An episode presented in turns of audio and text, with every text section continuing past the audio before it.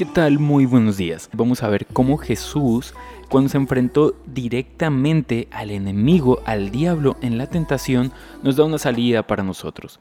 Y siempre me ha impresionado este texto y quiero decirles que estoy en Lucas capítulo 4. No vamos a leer todo el texto, sino algunas partes muy pequeñas, pero les motivo que en casa lo puedan leer todo porque es muy bueno. El tema es que siempre me ha llamado la atención cómo Jesús decide dialogar con Satanás en lugar de simplemente reprenderle y hacerlo ir de allí. Y alguien me pudiera preguntar, Adrián, ¿Jesús tiene el poder para hacer eso para simplemente reprender al diablo y hacer que se vaya? Claro que sí, porque Jesús es completamente Dios. Y entonces lo interesante de esto es el diálogo que hay. Y cuando Jesús está en un ayuno, viene Satanás y Jesús tiene hambre, lleva 40 días sin comer porque es completamente Dios, pero es completamente hombre también. Entonces siente hambre y Satanás viene y le dice, mira, si realmente eres el Hijo de Dios, simplemente pruébamelo a mí, aquí nadie se va a enterar, pruébamelo a mí convirtiendo estas piedras en pan. Jesús le dice, no Satanás, porque escrito está, y eso es lo que me dice mi mamá cuando estoy muy gordo, hijo, no solo de pan vivirá el hombre. Sí, y, y me parece esto interesante porque Jesús puede reprender al diablo, pero decide conversar con él. Luego más adelante nos vamos a encontrar con que Satanás vuelve a insistir. Y en la segunda ocasión entonces Satanás le ofreció a Jesús poder. Es decir, le ofreció una forma de tener poder, por así decirlo, sin tener que pasar por la cruz. Jesús nuevamente le responde, escrito está, al Señor tu Dios adorarás y a Él solo servirá. Y luego, en la tercera ocasión, Satanás vuelve a tentarle y le dice, mira, simplemente eh, te vas a tirar de este lugar muy alto porque tú conoces la palabra y escrito está que dice lo siguiente, que Dios te va a guardar.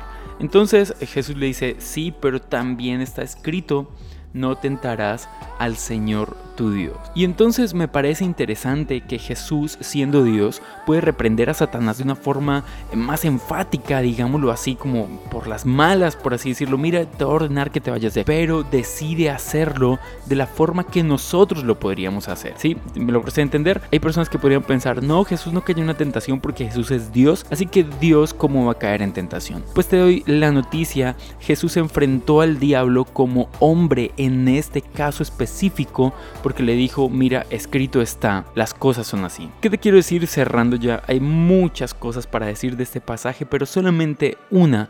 Lee tu Biblia todos los días, escucha la Biblia, porque cuando aprendas a pensar como Dios quiere que pienses, tu vida cristiana, tu vida de fe va a ser mucho mejor, mucho más exitosa. Dios te bendiga y que estés súper bien. Chao pues.